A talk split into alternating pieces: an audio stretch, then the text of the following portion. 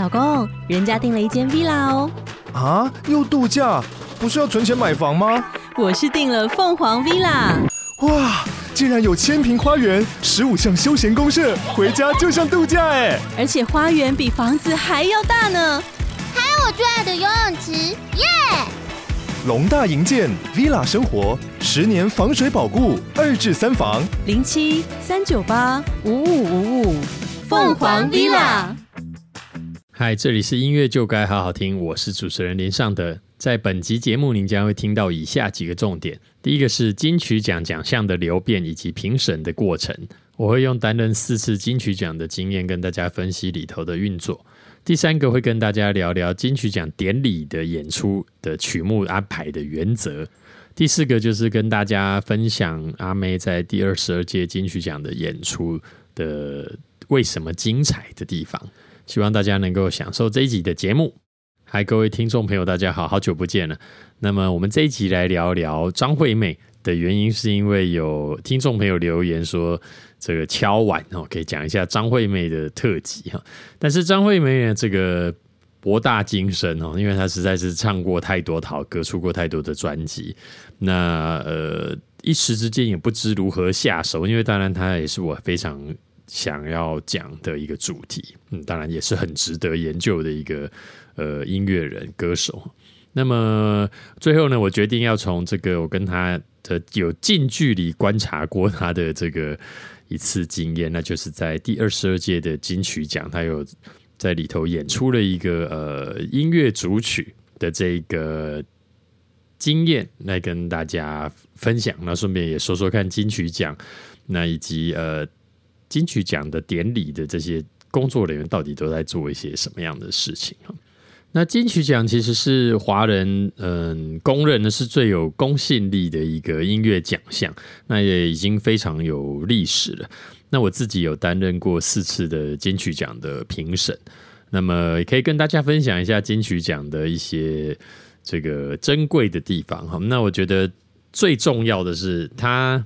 就是它的公信力哈，也就是说，就是这是一个不能瞧的奖，然后用行话讲就是这样。就是有些颁奖典礼，他会嗯，因为你呃在我们的电台或在我们的媒体下了比较多的预算，那当然会有给你一些服务，那或者是他有这个各种流量的考量啊，各种这个因素，那那这个奖项是可以做讨论。跟这个协调的哈，那金曲奖当然完全不是这样子的奖项。好，那要再回到它的这个嗯奖项的设计的原则，那它其实是一个这个政府举办的活动。那大家大家知道，政府举办的活动最重要就是要不能出差错哈，不能有负面的东西，不能有的不好的消息出现。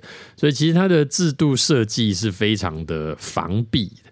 那也就是说，这个你你大不太可能出现什么大的漏洞。那那以前会有什么，嗯，什么有黑箱啊，什么提早泄露什么名单，其实这都是不太会发生的事情。好，那跟大家讲一下它的这个嗯评审的设计原则。那么他在呃，他会有分这个一开始在初选之前会有这种审议委员，有有点忘记他的正确的名称，就是在。报名的人，那然后可能在呃这些会进入到这个讨论名单的这些，会由这些委员先来做审核。那这些委员都非常厉害，然后他会知道，呃，当初那个谁哈，他在团体发过片，哦，那个团体不红，可是你现在这个人就现在就不能报新人奖，好，或者谁改过名字，所以这不是他的第一张专辑，这不是他的第一个单曲，那非常厉害。我记得。这个通常都是有对唱片圈非常非常了解的人来担任哈。那么，呃，我我担任其中一届就的这个委员，就是我记得是吴建衡，然后左光平，还有季明阳老师哈。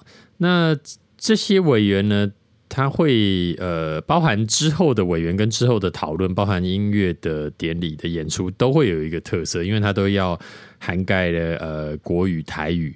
客家、原民、原住民的语言，所以这些委员都要会来自于这四个领域，也就是说，你的嗯接下来的评审呢，都呃会有这四个背景的。然后他不会偏废然后，就是说里头一定要有对客语歌曲很了解，也要对原住民歌曲非常了解的人。所以他这个刚才我讲的那几个例子，大家就可以知道这些这个审议委员哈，这些抓漏委员是真的非常厉害。这个是哇，这谁发过片，在几年发过片，然后他这有什么？这首歌是翻唱哪一首歌，然后有改名字，怎样他们都会知道。所以第一关就已经非常的严格了哈。然后接下来会有这种呃初审啊初审的这个委员哈，那是在嗯网络 大家各自在家里这个评分啊。那这个委员大概会有五十个人左右，就是说这个初审委员有五十个人，大家在各自。没有联络，彼此没有讨论的情况下，这是叫盲测，大家各自去呃提供自己的想法。好，那当然，呃，这个当评审哈，如果你是第一次当评审，我第一次当的时候也是一样，那分数都打得很近，就是哇，这个也不错，那个也不错，因为它是十分制嘛，就会打，哎呀，这个好像差一点给五分，哇，这个是还是很不错，但又不敢打到顶，所以就打九分，所以五分跟九分差异是。不太大的哦，就是影响不大。到后来呢，有经验的跟呢呃，同时当然呃，在呃决审的时候跟评审们交流、交换意见之后，就知道了。后来我的打法就会是这个样子。这个不行的呢，就直接打零分，或者直接打一分。呃，可以的就打九分、十分，这样就是一开始就要把它拉大，以免你这是一个无效的评分。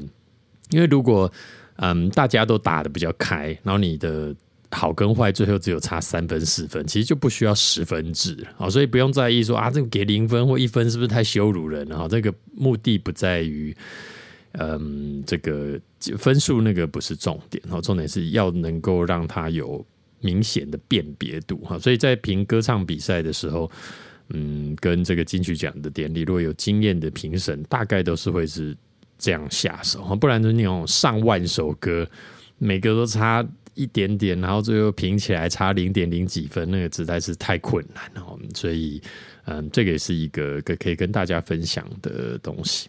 接下来就会有复审哈，那复审委员呢，会当然会从这个初审委员里头再呃找部分的人，那当然也会在每一届有点不太一样，有的时候会再重新找新的评审来进来哈。那所以这个复审委员的。的这个目的，第一个就是要讨论出呃嗯入围者，哇，那这个讨论都是非常非常之激烈而而猛烈哦，在在里头呃有的时候会吵架，有时候会这个嗯，总之大家是非常的畅所欲言的的的的表达自己的看法，那这都是为了要找出最最优秀的作品，因为你知道这个上万首歌。那只能有五个提名，六个提名，那真的是非常残酷哦。所以，嗯，人家都说这个入围即是得奖，那这句话其实不是不是场面话，不是玩笑话，因为在入围的那个时候，真的是厮杀的非常的严重啊，大家就是各持己见哈。不过，当然这个不是用辩论来这个决定的，因为它还是会有一个分数作为基准。那如如果你想要推翻这个分数的话，你得要呃几分之几的人的这个同意，然后又要再重新投票。也就是说，制度上是完全没有漏洞的哦。那但是大家会畅所欲言哈。那这个好，所以这个入围名单这个开出来之后呢，啊就会。公布嘛？那这其实全程都是非常的的保密的，因为入围名单一天之内就要决定，然后所有的老师就是关在会议室里面，手机直接没收。那上厕所也会有人看着你，这样，所以这个可以说算是滴水不漏啊。就是嗯，这些评审就在里面吵架，然后你们反正就吵一天，把这个 这个名单给吵出来，这样没有说什么回去，然后隔天再来，那消息都走漏光了。好，然后那个。入围名单出来之后，但大家就回去再重新细听，然后那仔细再去听，最后到底是你认为谁最好？那这个就是在金曲奖当天，那评审就要这个集合起来，一样一大早呢就把你关起来。那这个有的时候还会叠对叠哈，那我不知道现在还有没有，就是评审不是各自到。新那个文化部去，然后他先约某一个地方，然后再这个开车把大家运过去。哦，这真的是非常的，因为怕你自己走进文化部，那还是可能会有记者会知道哦，今天来的人很有可能是评审，我来读一下，问一下这样哈。所以这个算是防呃防外泄是防的非常的的彻底哈。那么决选当天哈，就是典礼当天讨论谁得奖，那这跟金马奖的状况也是一样哈。呃，就所以防止外泄嘛，那一样手机收起来。那人关起来，厕所有人盯着，这样，那里头还会有回避原则，然后也就是说，因为你会选的评审其实都是非常的优秀，所以他们不太可能完完全全没有任何作品在这一届的入围者里头。那有时候他可能是在里头有写歌。有些时候他是编曲者，或他是制作人哦。那这个的防避就是他回避了。如果这个奖项跟你有关，呃的时候，你就会被请出会议室外面，有其他的人讨论。那这有一个优点呢，就是说，呃，如果说你不能投票，你人在里面。只要这个见面三分情嘛，那大家也不好意思说啊，你那个这个歌写的很烂啊，这个应该是另外一首比较好。那为了避免这个状况，就是请你出去外面，然后你就可以在外面呃休息一下，这个是蛮有意思的。那我我在当决审评审那届是我有做这个彭佳慧的大龄女子，所以它里头的什么最佳制作人奖啊，最佳单曲制作人呃最佳女歌手什么，我一概。通通都在外面，根本就不晓得 是发生了什么事情哈。好，那这个的评审过程其实也很有意思。呃，通常会是一个单数的评审啊，这个人是二十一个，然后会有一个主席，那主席主持嘛，主席主持会议，但他不投票。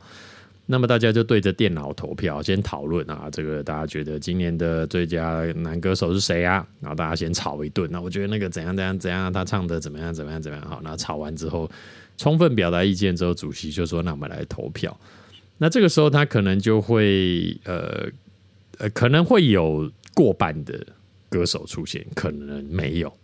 那这个时候如果没有的话，就要再讨论。比方说二十一个评审，然后大家得到的是五票、六票、六票这样子。那这三个就要再进行讨论，其他的踢掉，那再从这三个投投到要有人过半。好，那么防避的多严谨呢？就是有过半的时候，只会主席跟大家说啊，有过半，但是是谁过半，连评审都不知道。这个是非常的这个呃防，真的非常的严密。好，所以我们在看颁奖典礼的时候，评审们哈也是蛮蛮刺激的，因为你根本不知道谁得奖啊。那这个里头，当然有些时候大家会讨论很激烈，比方说我们可能讨论很激烈是这两首歌。啊，大家滔滔滔，其实最后得奖的是第三首歌。那这个当然不代表这个大家有什么弊端哈。那只能说评审大家很多时候是已经有定见。那讨论很多的这两首歌，呃，可能也只是部分的评审。比方说这里头可能有五个评审一直在讨论这两首歌，但其他十几位可能已经心有定见。我其实是第三首，你们讲的这些东西没有说服我。所以，以我刚刚跟大家分享的这一个严密的程度，大家应该可以相信金曲奖是非常的公正哈，就是至少在制度上是完全不会有问题。那你说有没有主观的喜好？那当然绝对有。这个，嗯，评音乐本来就是有主观的，评审组成自然也会影响得奖的人是谁。这我想，这个大家应该都可以认同啊。但是在制度上是不会有任何的问题的。那金曲奖同时也是一个不断的进化的的的过程。那以前其实没有评审团大奖，也没有年度最佳专辑奖。哈，以前就是呃最佳国语专辑、国家台语专辑、最佳客语专辑、最佳原名专辑这样。那到后来才有这个最佳年度专辑，就是从这四种语系里面这个的入围作作品，不是得奖作品哈。嗯，里头再选一张最佳年度最佳专辑，但这里头大家会有很多讨论的，说，哎，你这个，比如说客语，觉得最后得奖的可能是一个客语专辑。他说：“哎，你这个最佳客语专辑就不是你得啊？为什么最佳年度专辑是你得嘞？好，这个会有很多的讨论。那当然，以以评审的角度来看，就是对手不同的时候，他会有不一样的结果。比方说，他的对手是这四张客语专辑的时候，那我们又要。”这个可能有不同的考量，或者是就要维持课语的独特性啊什么的时候得奖，他只是 A 专辑，但是他跟其他四个语系的打散啊，这二十张专辑放在一起的时候，你会发现这一张的 B 的课语专辑是做的最好的，所以他由 B 的课语专辑来得到年度最佳专辑，这个是有可能的哈。只是说可能一般听众很难了解这件事情，那都觉得这有可能有问题或什么的。那这个是我的金曲奖的一些跟大家分享的的事情我觉得金曲奖是真的，嗯，非常好，而且是越来越好。那包含到后来还有这个评审的这个评审主席去邀请所有的评审哈，那变成是有点像是影展评审团的制度，这个也其实也是非常有意思的。但是金曲奖这个要说，大家说个三天三夜说不完，所以我们就到此打住。我们要赶快进行到我们今天的主题了哈。那接下来就是要跟大家讲的是这个第二个主题。那我们来讲一下这个张惠妹在第二十二届金曲奖的演出。这个我最亲爱的音乐大师这个主曲，在接近十接近九分钟的表演中，嗯，他这个发生了什么样的事情？啊，以及这个金曲奖的演出到底是呃什么原则来安排了？好，那我们先来讲一下原则。那前面有提到，因为这是一个政府举办的的活动的奖项，所以他要顾顾到所有的层面所以，嗯，这演出里头呢，一定会有客家，一定也会有原住民，一定会有台语，一定会有国语，不管他是以歌手来分。或者是歌曲的语种来分，总之它就要看起来很均衡，它不能说哎怎么整个典礼全部都国语歌，然后整个典礼怎么全部都台语歌手，包含颁奖的人也是哦，你不会看到，就你不你一定会看到他有各种的呃族群的代表，或者是各个不同的身份的代表来参与其中，所以这是他非常百花齐放的一个地方所以他在演出上呢，当然也是一样的原则了。他不太可能是嗯，比方说唱一首完整的歌，唱完然后收工回家哈，那就会常常出现主曲这状况。那主曲里头难度在哪里？的主曲你要有个主题嘛，不然我随便放个八首。呃，这个我觉得很好听的歌来唱，这样行吗？好，当然不行，因为这个要符合这个要有文化意义的哈，是吧？所以这个以这个阿妹的第二十二届这个我最亲爱的音乐大师这个主题呢，它就是致敬已经过世的音乐大师哈，所以在他演出的曲目就是第一首就是留不住的故事，这是纪念陈志远老师的作曲。那么第二首歌是天空。这个是纪念杨明煌老师的的这这个曲子。那第三首是变，这个是梁宏志老师。那第四首玫瑰人生呢，则是张弘毅老师跟盛植老师都是已经过世，我觉得词曲都已经过世。那最后出现一个这个我最亲爱的，好。对林夕跟 Russell Harris，好，但 Russell Harris 是我我我不知道他的这个状况，但不过应该不是在纪念的对象中，然后因为这个金曲奖应该不会纪念到一个老外去，那林夕当然还是活蹦乱跳，那所以为什么出现一个我最亲爱的这个歌曲？哈，因为你要邀请大牌来演出呢，如果全部都唱。别人的歌，然后就总觉得，如果你是经纪人，或者是你是呃典礼策划的人，就总觉得好像少一位，而且还会觉得说，那我来参加这个典礼，好像也没什么特别的意义。除了致敬以外，我当然也希望能够把我的歌曲也能让大家知道。好，所以通常在演唱的时候，还是会安插一点点自己的东西。好，那这个大家在看进去讲看这么多年，大概都知道了哈。但是有些时候你会发现奇怪，啊，怎么有些人的演出是好像很多都是自己的歌，哦，那当然就是另外一件事了。可能呃里头有很多的运作或操作或不得已，然后这个都不足以为外人知，除非你是这个典礼的策划人员。好，所以嗯，这个是他的曲目哈。那这个歌曲的这个呃主曲啊，其实很重要，就是要编曲要编得好。就说一开始可能要先娓娓道来，然后再慢慢慢慢再把歌曲进到一个高潮，然后到尾巴是要最激昂这样哈。所以这个重新编曲的工作是非常重要。那么这一个典礼的编曲，这个曲目和呃主曲的编曲是由吕胜肥老师来编曲，那么也就是现在北流的现任的执行长，那么指挥者是史杰勇老师。那史杰勇老师是这个古典跟电影配乐的大将大师。那当然，他后来好像也在这个典礼过后没有几年也过世了。那就是他自己也很不幸的也成为了我最亲爱的音乐大师的一部分。这样。那接下来要进展到我要开始说阿妹的这个演出之前，让我们先来听歌。那也就是刚刚我们讲到的，呃，不是在纪念歌曲的行列里头的这首歌，就是我最亲爱的。那如果您是使用 KKBOX 聆听本节目的朋友，接下来就会直接播放这首歌。如果您不是使用 KKBOX 的朋友呢，就请您跳出这个软体，自己去听一下这首非常动人、非常感人的歌曲，请听歌。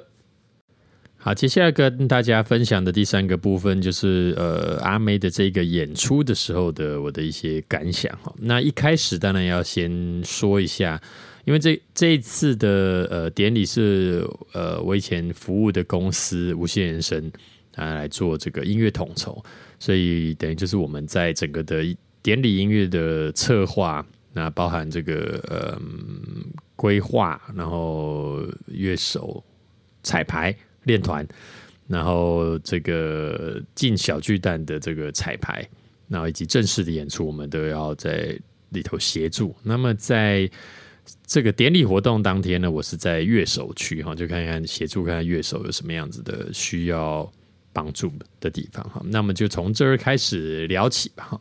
其实现场演出真的是非常的紧张，非常的刺激哈，因为你没有办法出错的哈，所以比如说在放这个 program 的人，那 program 的意思就是说有一些嗯，那编制太庞大，你可能或者是不适合用呃真实的乐手来演奏的，我们会先用呃电脑编好，或者先录进电脑里头，那现场播放，然后搭配乐手演出。像这种光是这个 program 哈，那因为你就一台电脑在播，实在太紧张太刺激哈，所以现场演出的时候都会是两台电脑一起播。如果一台不小心宕机，或者是发生什么样的状况，还有另外一台可以马上把音量推上去补这样哈。所以你就知道这个，然后当然都会放乖乖嘛，这个啊，如果不是台湾的听众。也就是乖乖是我们台湾的一个呃零食啦，那就是希望机器很乖，不要出状况，所以就会放乖乖在附近啊。不过你在演出的时候不能放在被看到的地方，因为那也太丑了哈。所以总之就是大家都是非常的战战兢兢的哈。那要记得在呃总彩的时候，当然前面彩排进小鸡蛋开始彩排的时候，都已经做了很多的测试了哈。不过正式演出的时候还是非常的刺激。我记得，呃，因为那是吉他手是陈君豪，那陈君豪也是现在，呃，其实也不是现在，已经作为一个嗯顶尖的制作人，引领音乐潮流的制作人也很长一段时间。然后他那个时候也是担任呃乐手、吉他手的角色哈。他在正式演出的时候，他的这个耳麦就是那个啊，in ear monitor。就听不到声音，或就是或者是少了什么乐器，这个在现场演出的时候都是会遇到的。就是说，音控人员也都是很专业的，但是你就是没有办法预料到那些东西。那你身为职业的乐手，身为一个高手，你就是在听不到的时候，或者少了什么乐器的时候，你还是得弹呢，而且还是要弹到完全没有问题，完全没有错误，这是非常厉害。就是但是就算是。这么有经验的老手，他在演出的时候，那个时候还是会非常紧绷，因为他耳朵听到的就已经不对了。可是，在这样子的惶恐、跟这样子的担忧、跟这样的突发状况底下，他还是要能够弹得很精准、很完整。所以大家可以想象，那个这些担任呃乐手，就是现场乐手，到底是要有多强的能力哈？那有些时候你会说啊，这怎么歌手怎么走音啊什么？那有些时候也跟这个聆听系统也有关系哈。那但这个也是这样会一讲讲不完了哈。这个。就此打住。然后我记得那一次的典礼，这个是还有阿令，他也唱了一个主曲。那他在正式演出之前，因为幕还没升起来嘛，好，那我们就在乐手区，所以等于是呃，在他背后，在正式演出前幕还没升起来的时候，就听到一个“滴”的声音，他这耳朵的耳那个监听系统发生的这个 feedback 的声音很大声，然后。连我们外面人都听到，然后就听到他讲啊这样子，因为他也不能够叫太大声，因为已经准备要演出了。但是那个高音是非常非常的不舒服，而且是直接在你的耳耳机里头，那所以大家可以想象那对耳朵的伤害有多大，而且你自己正在演出前很紧张哦。好，这些都，但是他幕升起来之后，他一样是唱的非常好。也没有人知道，在幕还没升起的时候发生了这样子的事情。那也有可能，他这个很高的那一个 feedback 声音出来之后，他可能那段时间有，比方说前一分钟，他根本是左耳是根本听不到，这些都是有可能的。但是到了正式演出的时候，就还是完美啊！这些都是可能。大家在电视机或者是网络前面是看不到，这真的只有工作人员才能够嗯看到的事情。那不过就没有一个工作人员想要看到这种事情，然后大家都是希望平平顺顺的举行，然后把这个音乐好好演演出这样。嗯，但纵使是如此，就每一场其实都还是有蛮多的状况。好，这个是我在。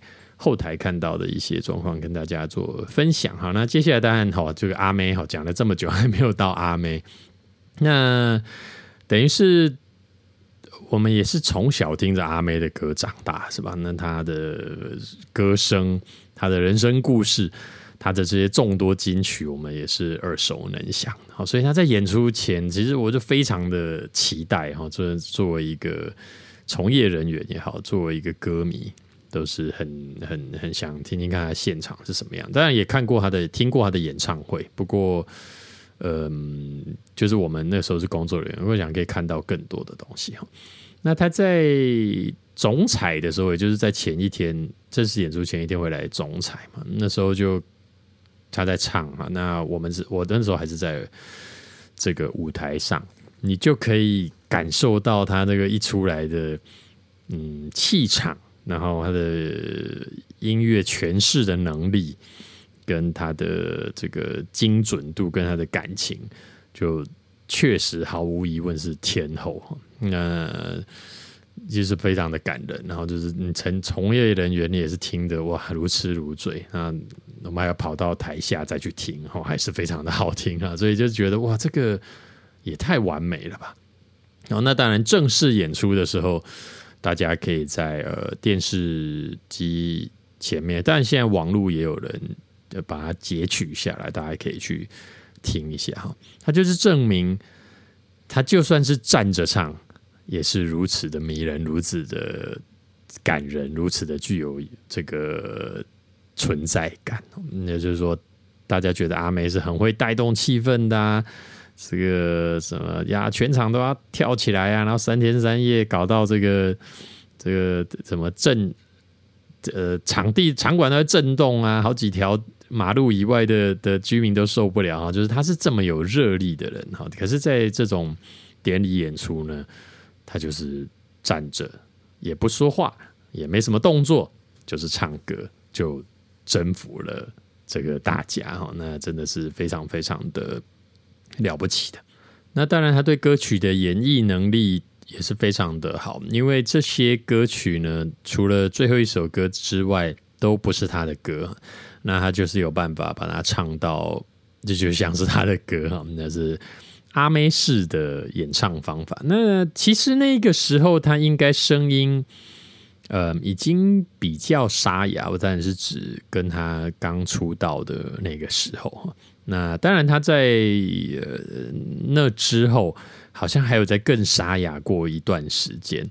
嗯，不过纵使如此，他的那个演绎能力都还是非常的棒的。那我我想要举一个另外一个例子，就是那一届呢，第二十二届阿令也有演出。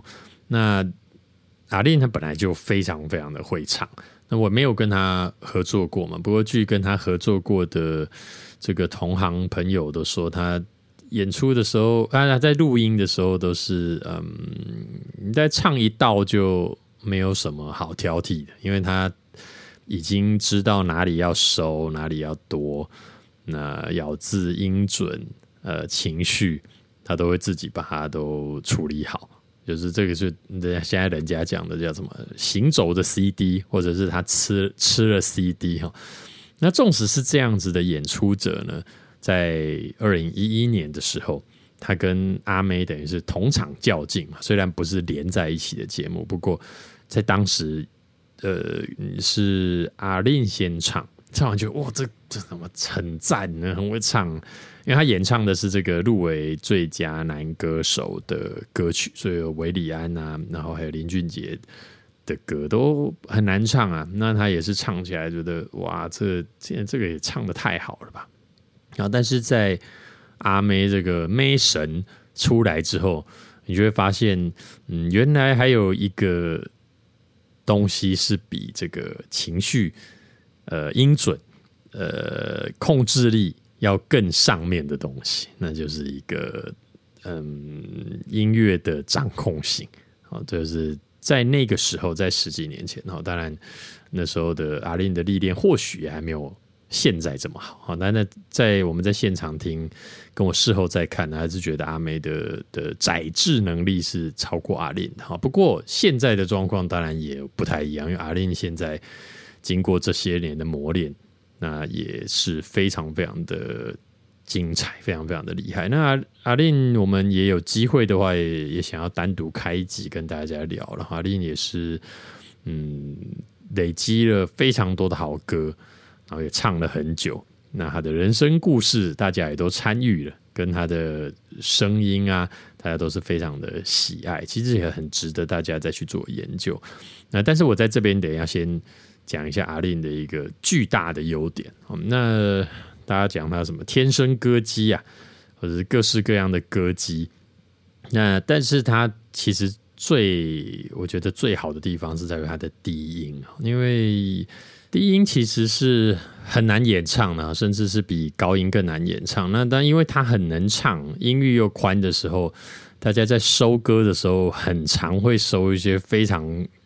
音域非常宽的歌，所以那个时候你一定要很扎实的低音。对对，女歌手而言，那个低音如果不扎实，嗯，就会唱起来觉得这个歌都飘飘的。那阿令就是低音实在是太漂亮了，低音控制又好，然后颗粒又大颗。对阿令的声音颗粒非常的大颗，就是说，嗯，如果他同场跟人家演唱的话，比如说他跟这个呃戴爱玲一起唱的《我不离开》哈，你就会发现。轮到阿令唱的时候，那个哎奇怪，怎么这个 vocal 比比较大颗哈？那个大颗有点难形容，总之就是他的 vocal 所占的频宽比人家的大。那当然就是这个是来自于他的共鸣，然后发声的方式。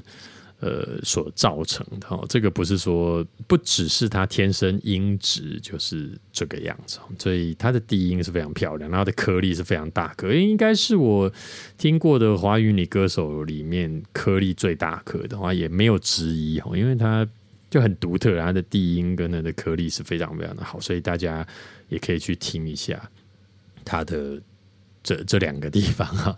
那对，当然拉杂讲了那么多了，不不是说不是要跟大家说啊，阿令比阿妹差，不是这个意思，而是说那个时候的以人生阅历或者是各种演出经验或者各种的累积来看，阿妹似乎在演出上是呃小胜一筹，好，但是过了十年的时候呢，就大家就会有不一样的的的的的变化。然后，当然这样听起来好像是我我在讲阿妹现在唱的不好，阿令唱的比较好，不是这个意思。好，不要乱说。